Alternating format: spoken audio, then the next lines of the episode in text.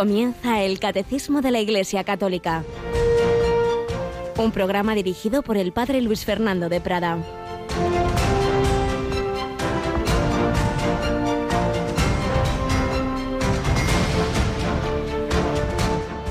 José, hijo de David, no tengas reparo en llevarte a María tu mujer, porque la criatura que hay en ella viene del Espíritu Santo. Alabado sean Jesús, María y José. Muy, muy buenos días, muy querida familia de Radio María. Feliz fiesta de la Natividad de la Virgen María. Bajo su mirada, en su corazón y celebrando esta fiesta suya, comenzamos esta nueva temporada del Catecismo de la Iglesia Católica, entrando en una nueva parte del mismo. Pero antes saludamos aquí a Mónica Martínez. Buenos días, Mónica. Muy buenos días, padre. Bueno, Mónica, pues yo creo que antes de nada, evidentemente en esta fiesta tenemos que hacer algo. Vamos sí, a, sí, sí. Vamos a, bueno, no digo una palabra más, escuchamos.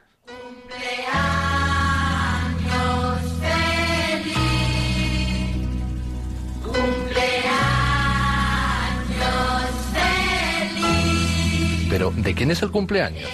Que no te has enterado. De alguien muy importante para la radio. ¿Pero de quién? ¿Del presidente? ¿De algún voluntario? No, no, te repito, a ver. Es el cumpleaños de alguien muy importante para Radio María. Mm, pues no caigo. A ver, es el cumpleaños de la directora de Radio María, de la Virgen. Ah, claro, hoy celebramos la Natividad de la Virgen María.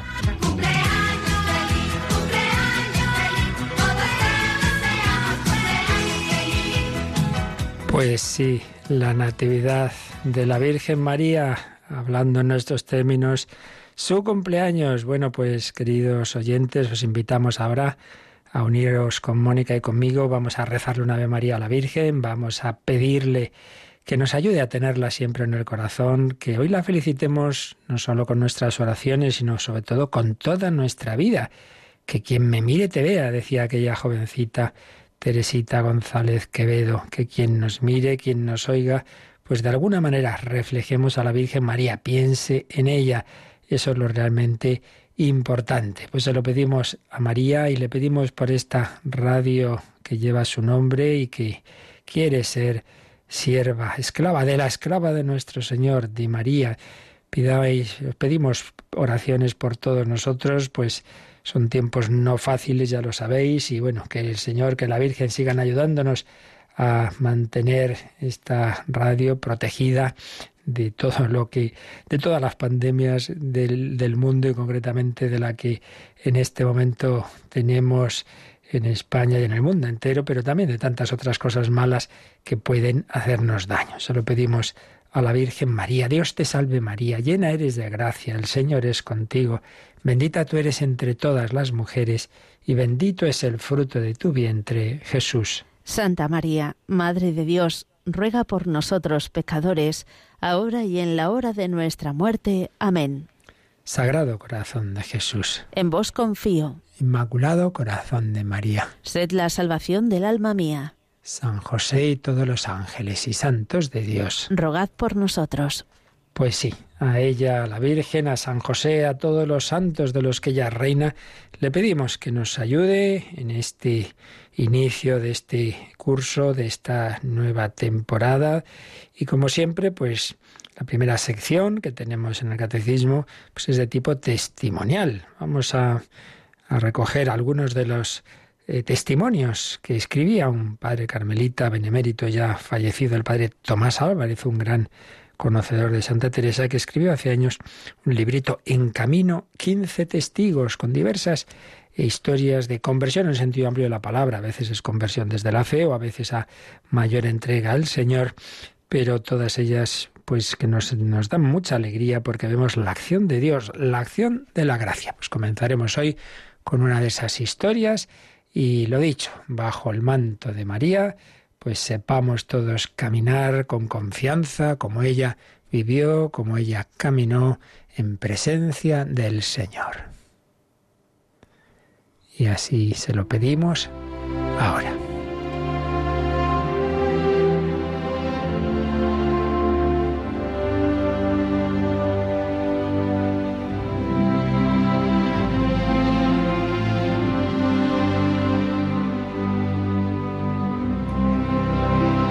En camino, 15 testigos por el padre Tomás Álvarez.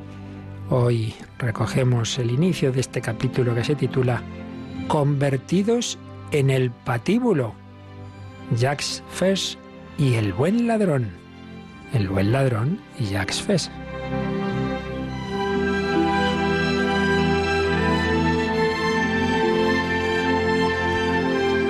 Son dos convertidos de la última hora. Los dos vienen del crimen, los dos pasan por un misterioso baño de gracia y por el crisol de la muerte, tras una sentencia de pena capital. Pero los dos están separados entre sí por una distancia de casi 20 siglos. El primero es coetáneo de Jesús, el otro coetáneo nuestro, hombre del siglo XX, hijo de nuestra cultura o de nuestra incultura. La historia del primero nos la cuenta el Evangelio de San Lucas en breves pinceladas.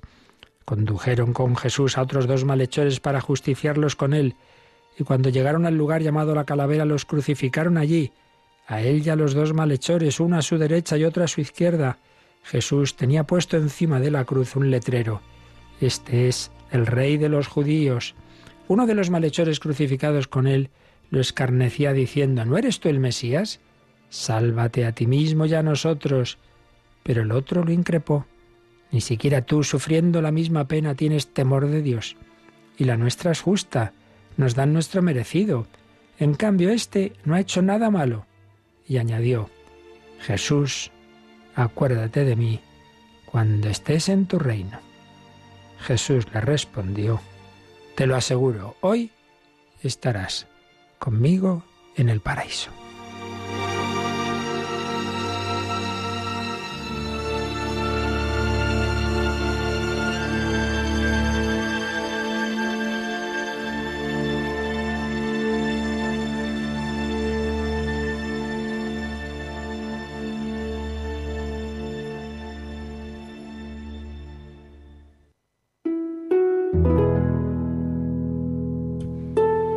Todo lo que sabemos de este hombre, que había sido un ladrón, quizás un salteador de caminos, que fue condenado al suplicio de la cruz, la muerte ignominiosa de entonces, que su ejecución coincidió con la de Jesús, y que de un rincón no profanado, allá en lo más hondo de su alma, brotó de pronto un manojo de sentimientos nobles, que podrían resumirse así. Se revela contra los insultos de su compañero. No tienes temor de Dios. Atenazado por el dolor físico, es capaz de entrever las partículas de justicia que hay en el propio suplicio. Nos dan nuestro merecido, pero a la vez tiene una intuición o una corazonada, el inocente crucificado de en medio no será el Mesías. Quizás en alguna pausa de su vida de salteador ha tenido la suerte de oír o de ver pasar al Nazareno. Ahora de cruz a cruz, intuir la inocencia de Jesús es para él un rayo de luz en las tinieblas y prorrumpe en una súplica dirigida al crucificado, acuérdate de mí. Para nosotros es probablemente imposible medir el alcance de ese torbellino de sentimientos enmarcados en la angustia agónica del ladrón crucificado. En cambio, para Jesús todo es transparente. Para Jesús, esa especie de piltrafa humana colgada de un madero es fruto maduro para el reino y se lo dice, hoy estarás conmigo en el paraíso. Nada más sabemos de ese hombre. La tradición, o mejor la fantasía de una leyenda medieval, le puso el nombre tardío de Dimas. Dimas sería el de la derecha de Jesús, el de la izquierda sería Gestas, el ladrón malo.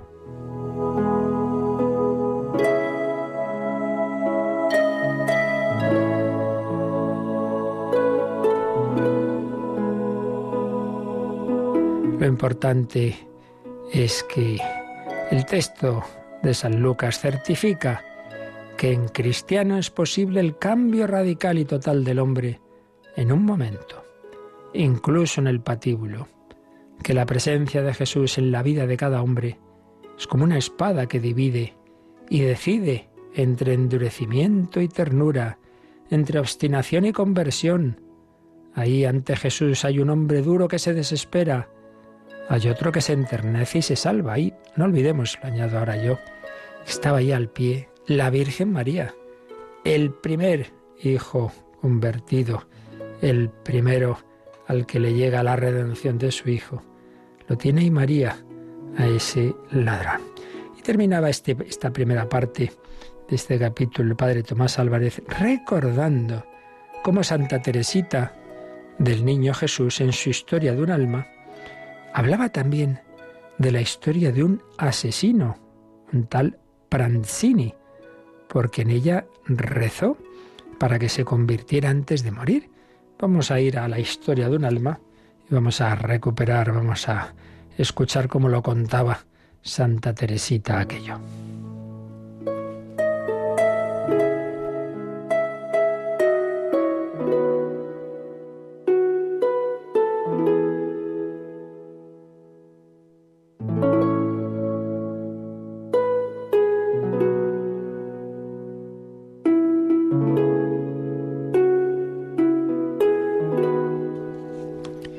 Cuenta que vio una estampa en la que se veía la sangre de Jesús que caía al suelo. Al ver, dice, una estampa de nuestro Señor en la cruz, quedé profundamente impresionada al ver la sangre que caía de una de sus manos divinas. Experimenté una pena inmensa al pensar que aquella sangre caía al suelo sin que nadie se apresurase a recogerla y resolví mantenerme en espíritu al pie de la cruz para recibir el divino rocío que goteaba de ella, comprendiendo que luego tendría que derramarlo sobre las almas. El grito de Jesús en la cruz resonaba también continuamente en mi corazón, tengo sed, tengo sed. Las mismas palabras, por cierto, que se le clavaron a otra Teresa, Teresa de Calcuta, que precisamente cogió ese nombre religioso por devoción a Teresita. Estas palabras encendían en mí un ardor desconocido y vivísimo. Deseaba dar, dar de beber a mi amado, y yo misma me sentía devorada por la sed de almas. No eran todavía las almas de los sacerdotes las que me atraían, sino las de los grandes pecadores. Ardían deseos de arrancárselas al fuego eterno. Dice esto porque como luego entraría Carmelita, en el Carmelo se reza especialmente por los sacerdotes. Pero en ese momento sobre todo se fijaba en la conversión de los grandes pecadores que llama ella. A fin de avivar mi celo, Dios me demostró que mis deseos le eran agradables. Oí hablar de un gran criminal que acababa de ser condenado a muerte por sus horribles crímenes. Todo hacía creer que moriría impenitente. Me propuse impedir a toda costa que cayera en el infierno. Para conseguirlo empleé todos los medios imaginables. Sabiendo que por mí misma nada podía, ofrecí a Dios todos los méritos infinitos de nuestro Señor, los tesoros de la Santa Iglesia. Por último, supliqué a Celina, hermana suya, que mandase decir una misa por mis intenciones, no atreviéndome a encargarla yo misma, por temor de verme obligada a manifestar que era por Pranzini, el gran criminal.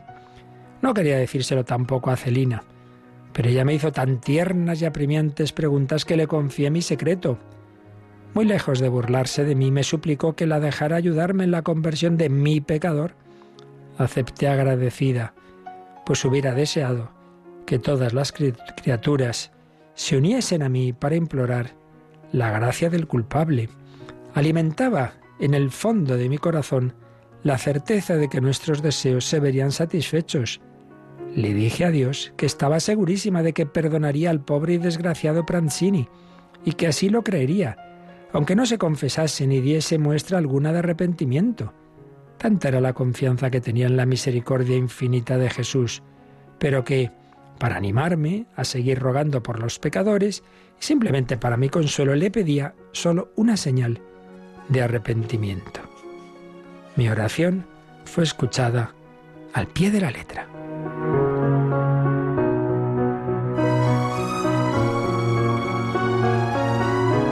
Al día siguiente de su ejecución, cayó en mis manos el periódico. Lo abrí apresuradamente. ¿Y qué fue lo que vi? Ah, las lágrimas traicionaron mi emoción. Tuve que esconderme. Pranzini no se había confesado. Había subido al cadalso y estaba a punto de meter su cabeza en el lúgubre agujero, cuando de repente, herido por una súbita inspiración, se volvió, cogió el crucifijo que le presentaba el sacerdote y besó por tres veces sus llagas sagradas. Luego su alma voló a recibir la sentencia misericordiosa de aquel que declara que en el cielo habrá más gozo por un solo pecador que hace penitencia que por 99 justos que no tienen necesidad de penitencia. Había pues obtenido la señal pedida y aquella señal era la reproducción fiel de las gracias que Jesús me había concedido para inducirme a rogar por los pecadores.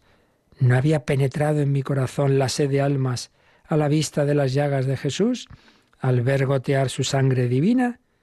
Yo deseaba dar de beber a las almas aquella sangre inmaculada que había de purificar sus manchas, y los labios de mi primer hijo, primer hijo espiritual, de una niña pequeña era entonces, que rogó por su conversión, los labios de mi primer hijo fueron a unirse precisamente con las sagradas llagas de Cristo.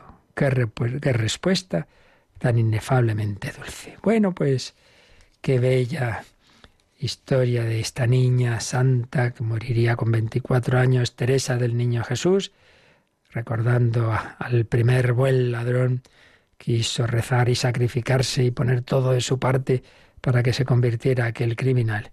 Y el Señor le dio esa señal de que así había sido. Nunca desesperemos, confiemos, pidamos, encomendemos a la misericordia de Dios, al corazón de Jesús, a la Virgen María, todos aquellos alejados de Él. Confiemos y sepamos que el Señor es el primero que lo quiere, que es verdad que hace falta que también quiera el hombre, pero que con la gracia de Dios que podemos pedir, como pedía esta niña, pueden ocurrir auténticos milagros de conversión. Seguiremos viendo lo que ocurrió en el siglo XX con otro criminal también en Francia, como nos lo va a seguir contando el padre Tomás Álvarez.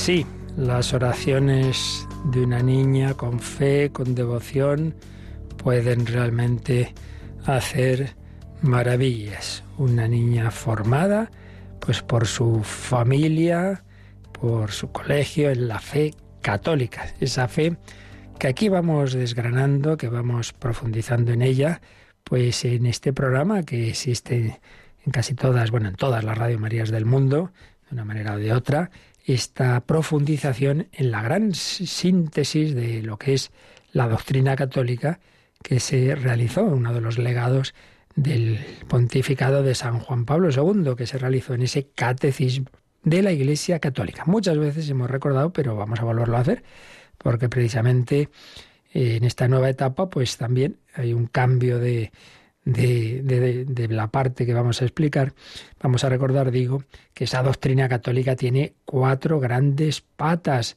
y así el catecismo está dividido en cuatro partes.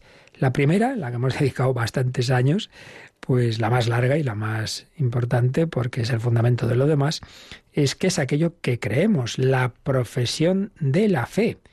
La fe. La segunda, que la empezamos hoy, es esa fe como la celebramos, el misterio cristiano, la celebración del misterio cristiano. Esa fe, que esa revelación de las verdades que Dios nos ha enseñado y que celebramos en la liturgia, es para llevarla a la vida. Tercera parte, la vida en Cristo, la moral, cómo debemos aplicar a todas las dimensiones de nuestra vida, pues esa gracia que Dios nos da. Y todo ello siempre en una relación personal, amorosa, en un diálogo con quien sabemos que nos ama. La oración cristiana, la cuarta parte. Cuatro partes del catecismo, cuatro dimensiones fundamentales de nuestra vida. Un católico es aquel que, creyendo lo que Dios nos ha enseñado, recibiendo esa gracia y celebrando todo ello en la liturgia, particularmente el punto clave de la misma son los sacramentos y entre ellos sobre todo la Eucaristía, con esas verdades que Dios nos ha dicho y con esa gracia que Dios nos comunica en la liturgia, eso es para llevarlo a todas las dimensiones de la vida, la moral, la moral eh, que afecta a todo, a todo. moral no solo ir a misa y, y no robar y no matar, sino pues todo lo que es la vida humana. Y siempre en una amistad personal con las divinas personas de la Santísima Trinidad, con la Virgen María. Cuatro partes, cuatro partes. Y a su vez, esas cuatro partes, todas ellas tienen dos secciones. Una primera sección que son como los fundamentos. En la, en la parte primera, la profesión de la fe, la primera sección es eh, qué significa la fe. En primer lugar, recordábamos cómo el hombre es capaz de Dios, la razón puede llegar a Dios, pero luego como Dios ha hablado al hombre, la revelación.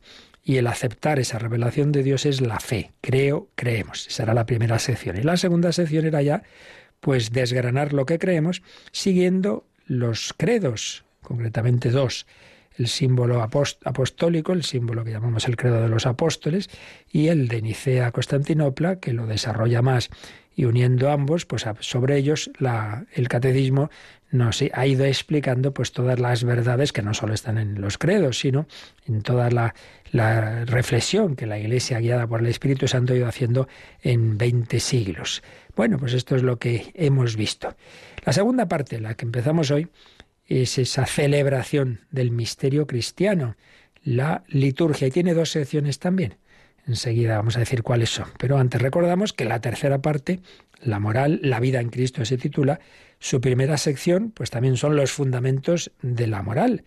La vocación del hombre, a que está llamado el hombre, a la vida en el Espíritu Santo, la dignidad de la persona humana, la sociedad, la comunidad humana, la ley y la gracia, en fin, los puntos así como básicos de moral fundamental. Y luego ya la segunda sección va a ir explicando la moral siguiendo los diez mandamientos, pero en torno a ellos pues se van a ir articulando también otras reflexiones sobre las diversas virtudes, etc. Y la cuarta parte, la oración cristiana, pues la primera sección también es qué es la oración, los fundamentos de la oración, cómo Dios ha ido revelando la oración, las enseñanzas que tenemos de la historia de la Iglesia sobre la oración, eh, las diversas formas de oración, etc. Y la segunda parte es el Padre Nuestro, la oración por excelencia. Hemos recordado también varias veces que en esa segunda sección de cada una de estas partes, pues hay unos numeritos que es bueno recordar, que, que podemos decir son simbólicos. El credo, ¿Cuántos artículos tiene el credo? Pues recordemos, símbolo de los apóstoles, se llama así por una tradición que los asociaba con esos artículos de la fe con los doce apóstoles. Por tanto, el credo, doce artículos que fuimos viendo, fuimos desgranando. El último, la última catequesis que tuvimos sobre esta parte, pues hicimos también un repaso. Por decir los dos últimos que vimos, pues fueron creo en la resurrección de la carne y creo en la vida eterna. En la parte que comenzamos hoy, pues está claro, después de la primera sección, la primera sección que es qué es la liturgia, qué son los qué es un sacramento, la economía sacramental, etcétera. La segunda parte son los sacramentos. Pues ahí está claro, el número es el siete, siete sacramentos de la Iglesia, aunque luego también hablaremos de otras celebraciones litúrgicas, los sacramentales, las exequias cristianas. La parte moral, la vida en Cristo, bueno, pues también está claro, la segunda sección, el número es el 10, porque son 10 mandamientos de la ley de Dios. Y la oración cristiana, segunda sección hemos dicho que es el Padre Nuestro, pues son siete peticiones. De nuevo se repite el número 7, siete sacramentos, siete peticiones del Padre Nuestro, 12 artículos del credo y 10 mandamientos. Bueno, pues situados ya en, dentro de este contexto de, la doctrina católica, esas cuatro partes, eh, esas dos secciones que tienen las cuatro partes, entramos pues en la segunda parte del catecismo. Primera sección, la economía sacramental. Eh, ¿Qué es esto? Bueno, pues eso, eh, cómo Dios nos comunica todo lo que Él ha hecho por nosotros, cómo nos llega la gracia de la salvación, de la redención de Cristo. Es lo que vamos a comenzar a ver hoy.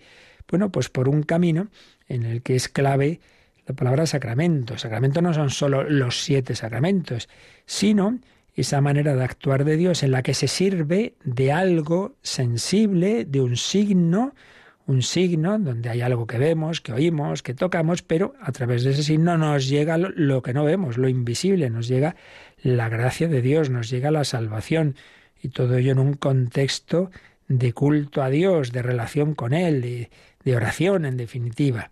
Lo iremos viendo. La economía sacramental. Y luego, pues la segunda sección, como digo, los siete sacramentos de la Iglesia. Eh, y para la parte final de, de, esta sección, pues otras celebraciones litúrgicas, lo que llamamos los sacramentales, que no son los sacramentos instituidos por Cristo, sino por la Iglesia, y las exequias cristianas. Bueno, pues vamos a entrar en ello, pero no vamos a empezar todavía leyendo el primer número de esta, de esta segunda parte, que es el 1066, 1066, sino que vamos a hacer estos días una introducción un poquito general, que yo creo que nos va a venir bien, porque preparando todo esto en estos días pasados, pues me daba yo cuenta de que en general no tenemos, no tenemos buena formación sobre lo que es la liturgia y tenemos muchas veces una idea muy pobre, muy pobre sobre la misma. Y yo creo que viene bien que hagamos una, ya digo, una introducción, como hicimos también al empezar el catecismo, así general, que luego habrá cosas que irán saliendo, claro, en estos números del catecismo, pero que habiéndolas visto en conjunto al principio creo que nos va a venir bien. Y antes de nada, pues vamos a profundizar en esa conexión que hay entre las cuatro partes del catecismo, porque ya uno de los errores que solemos tener es que muchas veces vemos las cosas así como separadas. Por eso ya sabéis, lo hemos dicho mucho, que el catecismo, junto a cada número, nos pone un número marginal, muchas veces, no siempre, pero muchas veces, como para decir, oye, esto que estamos explicando aquí tiene que ver con lo que vimos en la primera parte o, lo que veremos en la tercera o en la cuarta, para que relacionemos todo, que veamos que la verdad es sinfónica, como decía el teólogo von Balthasar, que la verdad la verdad, como se nota que es verdad y no un invento de nadie, pues tiene una coherencia interna. Bueno, pues vamos a leer, Mónica, vamos, fíjate, a irnos al, al inicio de, de, la cuarta parte, al número 2558, pero porque en ese número precisamente nos, nos describe cómo están relacionadas las cuatro partes. Cuando el catecismo empieza la última parte, nos dice lo siguiente. Leemos 2558. Este es el misterio de la fe.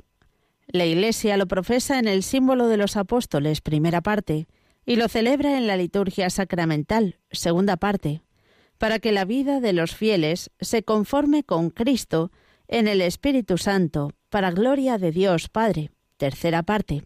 Por tanto, este misterio exige que los fieles crean en Él, lo celebren y vivan de Él en una relación viva y personal con Dios vivo y verdadero, esta relación es la oración.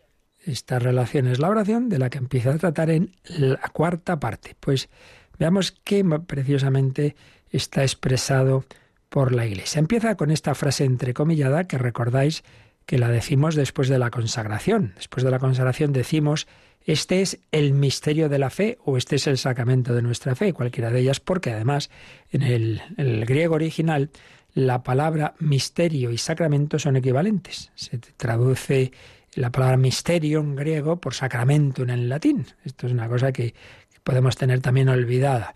Este es el misterio de la fe. Y esto es clave.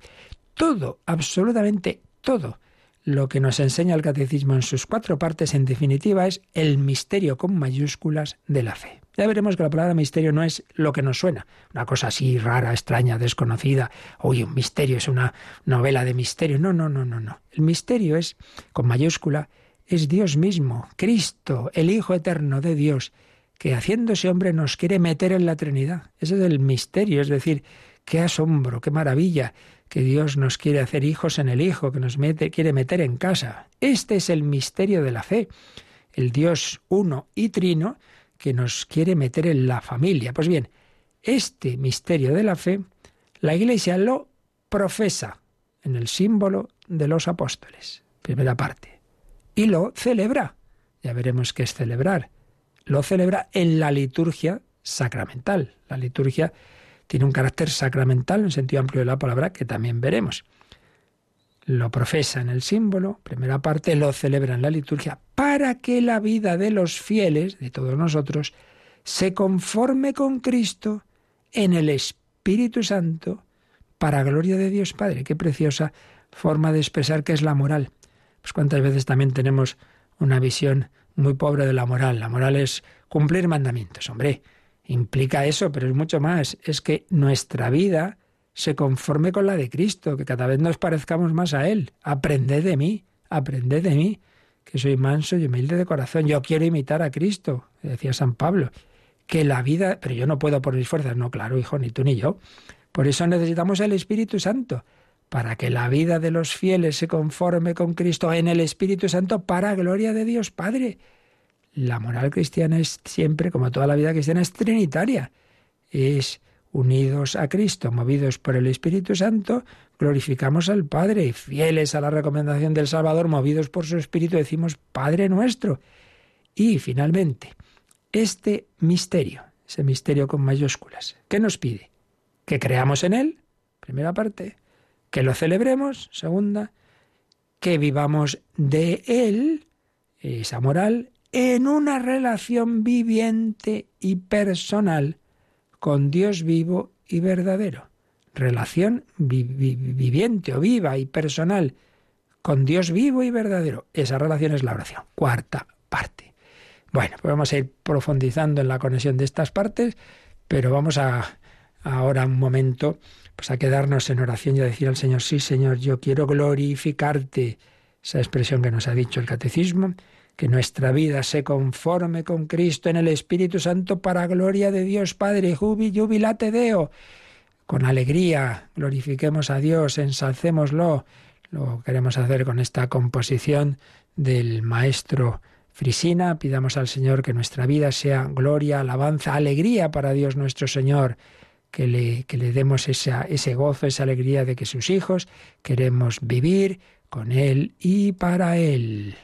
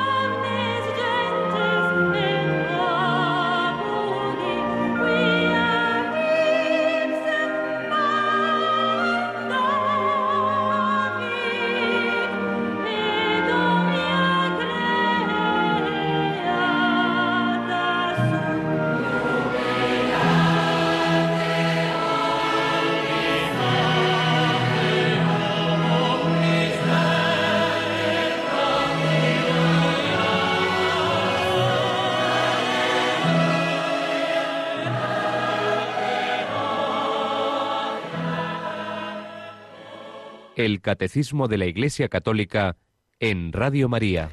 Jubilate Deo, pues sí, con alegría, con júbilo, vamos entrando en esta bella y práctica segunda parte tan importante para nuestra vida. Pero vamos a profundizar en esa conexión de las partes del catecismo, que es muy importante. Y para ello vamos a, no a un número del catecismo, sino a recordar, que lo vimos hace años ya, claro, aquella constitución apostólica con la que San Juan Pablo II promulgaba el catecismo de la Iglesia Católica, la constitución Fidei Depositum.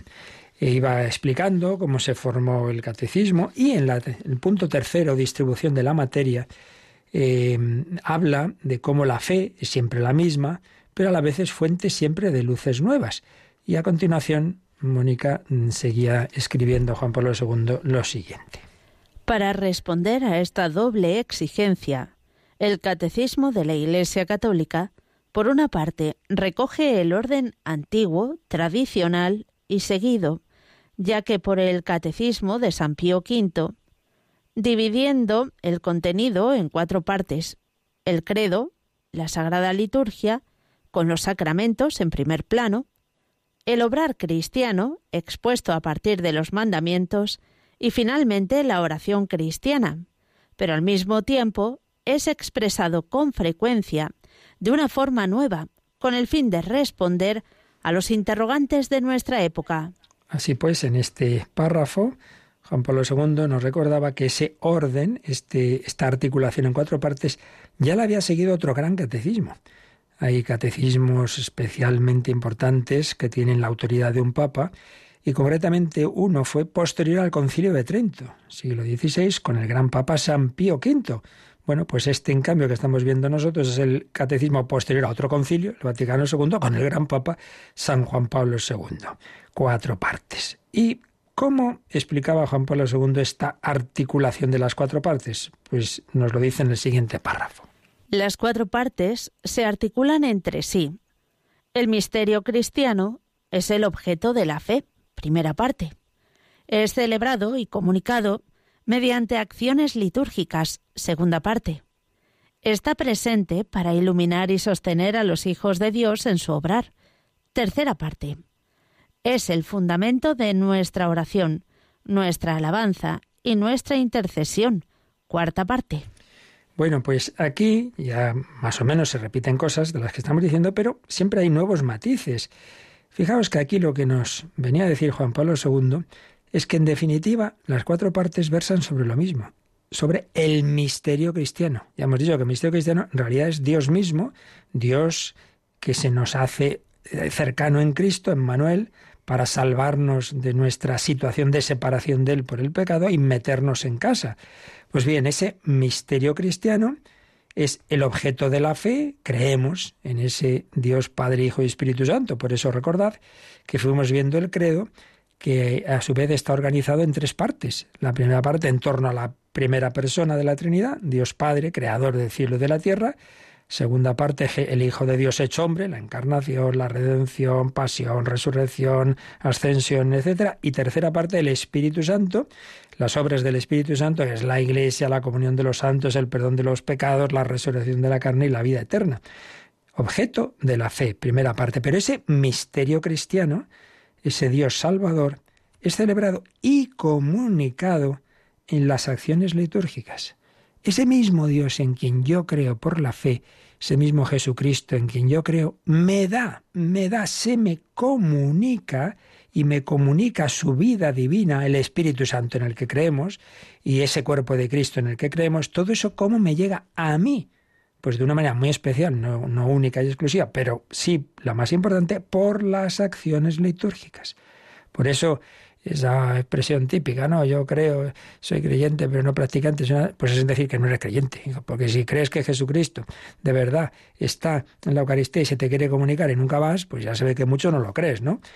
Ese, ese misterio de la fe se nos comunica en las acciones litúrgicas. Creo en el perdón de los pecados, sí, pero ¿cómo recibes el perdón de los pecados? Pues con el bautismo y con la penitencia o confesión. Entonces recibe esa comunicación. Si no, pues insisto, pues se ve que mucho no lo crees. el misterio cristiano es objeto de la fe, es celebrado y comunicado en las acciones litúrgicas. Pero ese misterio, esa, Trinidad, ese Jesucristo Salvador que nos comunica su gracia, está presente en mi vida, no solo en el momento que yo voy a la iglesia a, recibir la Eucaristía, o lo que, no, no, sino que está presente para iluminar y sostener a los hijos de Dios en toda nuestra vida, en todo nuestro obrar. Si yo salgo de la iglesia y según salgo me olvido de todo y me dedico a vivir como si Dios no existiera, pues también se ve que no he vivido nada bien esa, esa liturgia, ¿no? Por tanto, misterio de la fe en el que creo, misterio de la fe que se me comunica en la liturgia, misterio de la fe que me sostiene, que me ilumina en toda mi vida. Y cuarto, misterio de la fe que es el fundamento de la oración. Si Dios se me comunica, si se me ha dicho que es Padre, Hijo y Espíritu Santo, pues yo hablo con Dios Padre, como hijo, hablo con Jesucristo, mi hermano, mi amigo, hablo con el Espíritu Santo, la fuerza motora de mi vida, etc. Bien, el siguiente párrafo pues claro, nos, nos dice que en realidad todo tiene que ver. Claro, eh, para organizarnos y para entendernos se dividen las cuatro partes, pero todas están mutuamente implicadas. Leemos ese párrafo. La liturgia es por sí misma oración. La confesión de fe tiene su justo lugar en la celebración del culto. La gracia, fruto de los sacramentos, es la condición insustituible del obrar cristiano igual que la participación en la liturgia de la Iglesia requiere la fe. Si la fe no se concreta en obras, permanece muerta y no puede dar frutos de vida eterna. Pues en efecto, aquí nos concreta un poco más Juan Pablo II cómo están mutuamente implicadas las cuatro partes, que tampoco podemos hacer una separación total. Por eso también Hubo quien al principio pensó que podían hacerse solo tres partes, porque claro, a fin de cuentas la oración pues está, está en la liturgia. No, conviene las cuatro, pero eso sí, que tengamos muy claro que no podemos hacer una separación total. Por eso dice, la liturgia es oración. La liturgia, como ya iremos viendo, no es simplemente que yo voy a un acto comunitario, yo estoy ahí, hombre, no estás ahí, estoy de cuerpo presente en misa, hombre, pues no, tienes que estar de corazón implicado en la misa eh, y en todo lo demás, ¿verdad? asisto como quien asiste a una obra de teatro. No, no, no, no. Tiene que ser en oración. Por eso los sacramentos siempre tienen un contexto de culto, de oración. No simplemente un momentito que yo recibo no sé qué. La liturgia es por sí misma oración. La confesión de la fe tiene su justo lugar en la celebración del culto. Claro, en el momento principal de toda la liturgia, que es la misa dominical, que rezamos el credo, el credo. Entonces esa confesión de la fe es una oración como hemos repetido muchas veces, no es un resumen intelectual de verdades como quien hace ahí su chuletita para el examen. No, hombre, no. Es una oración. Creo en Dios Padre yo me apoyo en Dios Padre, me fío de Él que ha creado todo. Me apoyo en Jesucristo que se ha hecho hombre por mí. Me apoyo en Él, confío en Él que ha muerto por mí, que ha resucitado. Me fío del Espíritu Santo que me quiere comunicar su fuerza, su amor, que me ha prometido la vida eterna, etc. Por tanto, la confesión de la fe, esa primera parte, tiene su justo lugar al celebrar la segunda, al, celebrar la liturgia, pero a su vez la gracia, la gracia de Dios, que es ante todo fruto de los sacramentos, es la condición insustituible, indispensable del obrar cristiano. Yo no puedo vivir toda la, moral. Una parte es puedo, podría, podrá uno más o menos, pero toda ella es imposible sin la gracia de Dios. La necesito y la gracia sobre todo se me comunica en los sacramentos. La gracia es la condición insustituible de lograr, de lograr cristiano. Igual que la participación en la liturgia requiere la fe. Claro, uno si va a la liturgia y no tiene fe, pues que ve, eso pues simplemente como ritos, como yo puedo ver los ritos de no sé qué eh, grupo de personas que hacen, bueno, que tienen ahí sus costumbres, pero bueno, yo no creo nada de eso. Si uno viene a la misa, si uno viene a un bautizo, como tantas veces ocurre, a una boda, sin ninguna fe, pues bueno, está ahí como en un acto social. Pero claro, eso no, no sirve de nada. La participación en la liturgia requiere la fe. Y finalmente, la fe tiene que manifestarse en las obras, como dice la carta de Santiago, que es la tercera parte del catecismo. Y finalmente, el último párrafo de este apartado de la Constitución Apostólica con la que San Juan Pablo II promulgaba el catecismo, pues insiste un poco más todavía en la unidad de todo ese misterio de Dios, que no son cosas independientes. Leemos.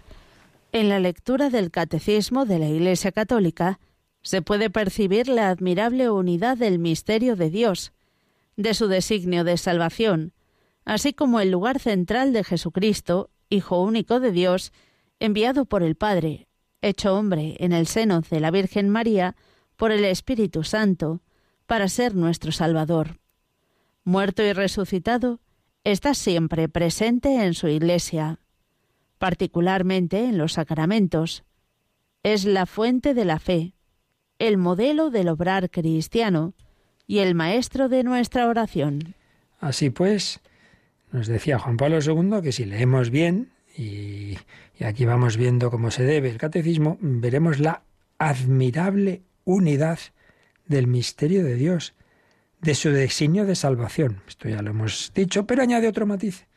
Y es que en esa unidad de ese designio de salvación, claro, el punto central es Jesucristo, Hijo único de Dios, enviado por el Padre, hecho hombre en el seno de María por el Espíritu Santo para ser nuestro Salvador y que resucitado está siempre presente en la Iglesia, en la Iglesia que él fundó, particularmente en los sacramentos. Claro, cristiano, somos cristianos, cristiano viene de Cristo. Lo central, lo que nos caracteriza es eso, que creo en Cristo. ¿Y quién es Cristo? El Hijo Eterno de Dios, segunda persona de la Trinidad, nos ha revelado cómo es Dios, pero hecho hombre. Nos ha revelado cómo debe ser el hombre, cuál es el modelo de hombre que estamos llamados a vivir. Uy, imposible, claro, pero Él te da el Espíritu Santo. Realmente, en unas frases apretadas, pues cómo se sintetiza aquí por Juan Pablo II lo que es el misterio cristiano. El, el cristiano es Cristo. Cristo es una persona y un hecho, el misterio pascual.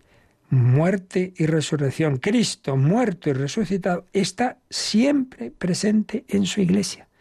La iglesia no es una, un club de aquellos que nos juntamos para recordar a Jesús y leer su vida y qué bonito y qué buen ejemplo nos dio. No, Señor. La iglesia es la presencia viva de Cristo. Yo no voy a la iglesia para hacer una reunión social, sino porque deseo encontrarme con Él. Que ya lo sé que también me pongo a entrar en otras formas, ámbitos privados, pero la principal es esa. Haced esto en memoria mía. Esto, esto, haced esto. Lo dice a los apóstoles, sus sucesores, sus obispos y sacerdotes. Haced esto. A quienes perdonen los pecados les quedan perdonados. Cristo vivo, resucitado, está presente en su iglesia, particularmente en los sacramentos. Es la fuente de la fe. Yo creo lo que Dios me ha revelado porque Cristo me lo ha enseñado.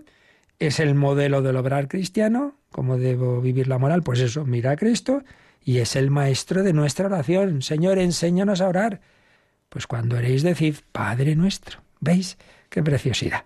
Bueno, pues hoy hemos comenzado esta sencilla, pero creo que importante introducción y seguiremos, si Dios quiere, mañana para que nos tengamos claro estos fundamentos tan clave de lo que es la vida cristiana sintetizada en esta doctrina católica que está en el catecismo y que debemos ver pues en esas claves de, de unidad en las que, como digo, seguiremos profundizando.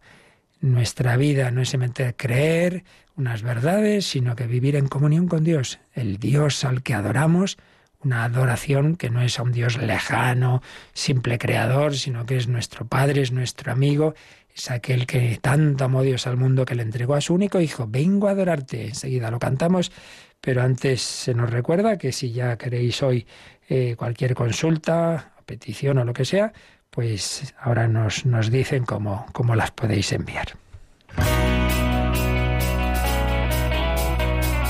Participa en el programa con tus preguntas y dudas. Llama al 91005 9419. 91005 9419. Puedes escribir un mail a catecismo arroba radiomaria.es o escribirnos un mensaje al teléfono de WhatsApp 668 594 383 668 594 383.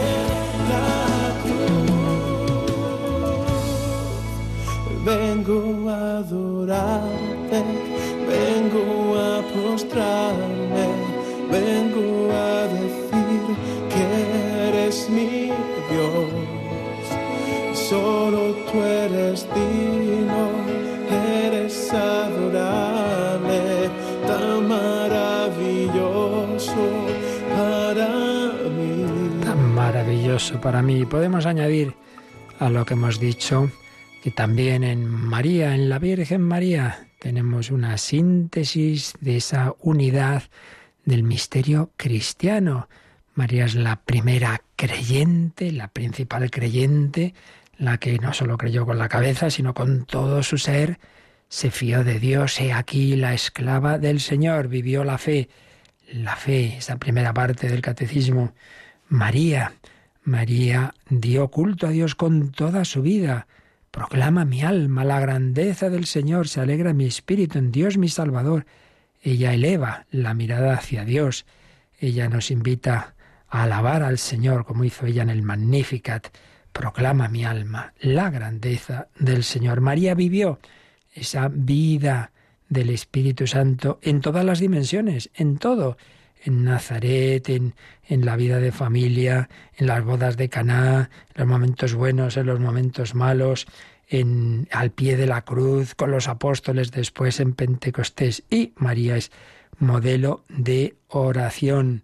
Tenemos esas palabras de la Virgen María al ángel, esas palabras del Magnificat.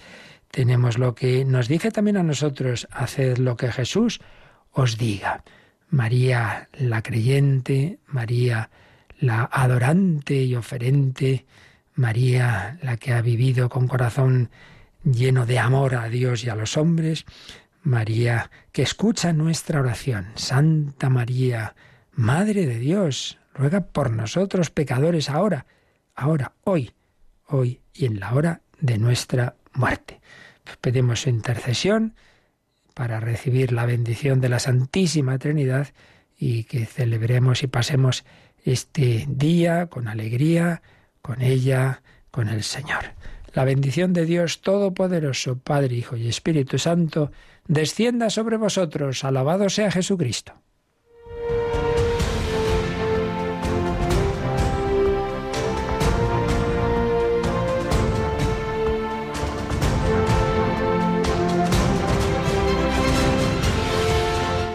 Han escuchado en Radio María el Catecismo de la Iglesia Católica. Un programa dirigido por el Padre Luis Fernando de Prada.